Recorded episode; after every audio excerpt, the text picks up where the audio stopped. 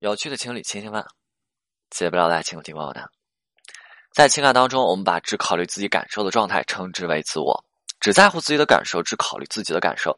因为对方爱自己，那对方就要明白他们内心的想法，做到说他们想要的一切。如果做不到，那就是不爱他们的。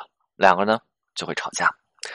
我们在爱情当中想要获取的需求，其实彼此之间都是同样的。两个人之间想要的，在感情当中都是一样的，对吧？你渴望感受到在对方内心的地位，对方同样希望在爱情当中感受到在你内心的地位啊。既然两人之间的需求都是相同的，那谁先迈出这一步？情感当中最好的状态，并不是总是对方先为我们妥协，而是相互之间的妥协。这次可能对方先，下次可能也是对方先，那下下次呢？你是否可以先去体谅对方？这样子的状态，不就是因为你做到了这些，所以对方会觉得说为你付出？是值得的。之前有个女生啊，就就是如此啊。呃，女生在情感当中，在这段关系当中，每次推进关系的是谁？不是女生，是男生。但是啊，当男生不满意的时候呢，女生从来不会给男生好脸色。比如说，呃，男生想要去拉一拉女生，女生会觉得说：“哦，你今天拉我唐突了。”哎，不给拉，把手抽回来了。再比如说，男生在外地出差啊，然后想女生了，怎么办？出差的时候还抽一个时间回来去陪一下女生。然后这个时候，男生就想了：“哎，我回来以后啊，我我我我想让你干嘛？陪我去吃个牛排。”那女生不就偏不？为什么呀？因为今天女生想吃猪排了。女生嫌弃男生工作忙，经常回复自己不及时。男生呢买了块手表，这块手表是跟手机是链接的哈。然后呢，这一来信息，手表就会震动，一震动，哎，男生就知道，你看来信息了。女生呢表述说：“嘿，你你买这手表，你压根儿就不是为了。”这收我信息的，对吧？你肯定有别的用，对不对？怎么怎么样？几次下来以后，就男生特别的生气哈。男生会去想，这样的女生这样子的表达，你你是爱自己的表现吗？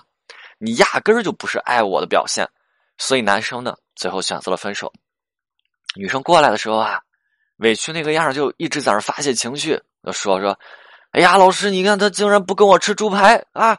老师，老师，你你看他这件事情，他也跟我，他要跟我吵。”当时我就问女生说：“我说，哎，你你看你说话这语气，说话这这状态哈，你你说你的男朋友不跟不跟你吃猪排，就就要跟你吵哈？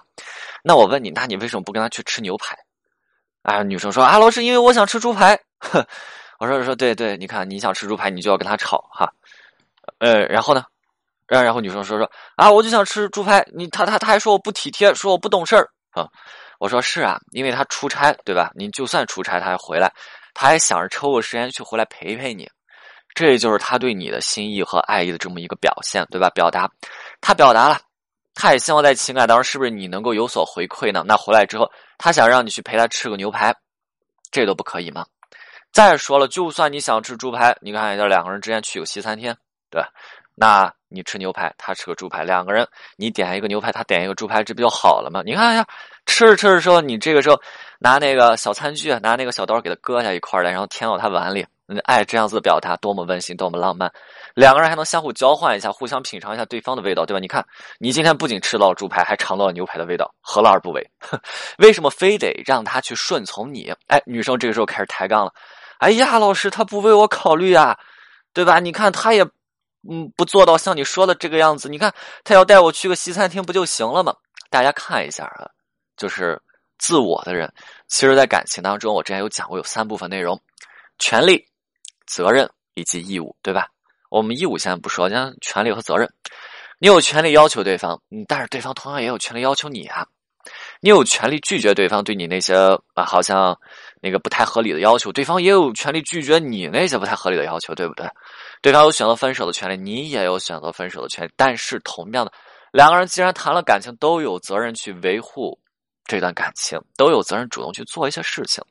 而自我的人呢？在感情当中，把全部的责任全都推给了自己的情感对象，也就是你去维护这段感情，而我只负责干嘛？只负责在这段感情当中享受。所以，自我的人在感情当中想要的就是那种纯粹享受的感觉。你动，我享受；你干活，我躺着。想多了，关键是因为情感对象不是你的奴隶。当然，有人可能也会问说：“呃，老师，那为什么男生没有带着女生去西餐厅呢？”对吧？最后要跟女生这样子不断的去争执啊，因为男生感受不到说呃女生对自己有一丝一毫的尊重。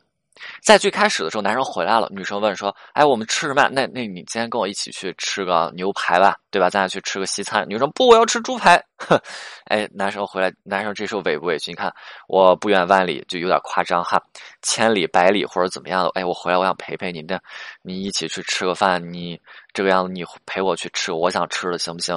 男生会有这样子的委屈，如果女生好好跟男生说没事儿，但是女生这样意气直使的这样子的态度，是男生根本接受不了的，对吧？啊，我就要吃猪排，你能不能陪我吃个牛排？商量，那我就是要吃猪排。大家会发现说，其实，在沟通过程当中，我们首先接收到的不是对方的任何信息，而是对方的情绪，对吧？女生这种作闹的情绪，女生这种不管不顾的情绪，女生这种发小脾气的这种情绪，当男生不远万里身呃身体上有些疲惫的时候，那再回来接收到女生这样的情绪，是不是可以说叫做身心俱疲？我坐了这么长时间的车，我回来是为了看看你，想陪陪你，你也陪陪我，对吧？陪伴是相互，你陪我去吃个饭，咱俩之后再做点什么事情。但是你这样的状态让我觉得回来这件事情不值得了，甚至你对我没有一丝一毫的尊重，看不到我任何的付出，我在你身上得不到任何的认同感、满足感、成就感，那连尊重都没有的感情，这个东西，男生内心要不要崩溃？一定要崩溃！我这么爱你，你却一点不为我考虑。所以在这个场景当中，两个人争吵到最后，都在干嘛？都只是在发泄感受，发泄对对方的不满。那个时候，男生已经不再想着去体谅和爱了。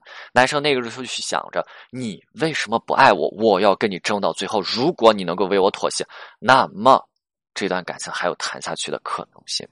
但是问题就是，大家会发现说，争到最后，即使。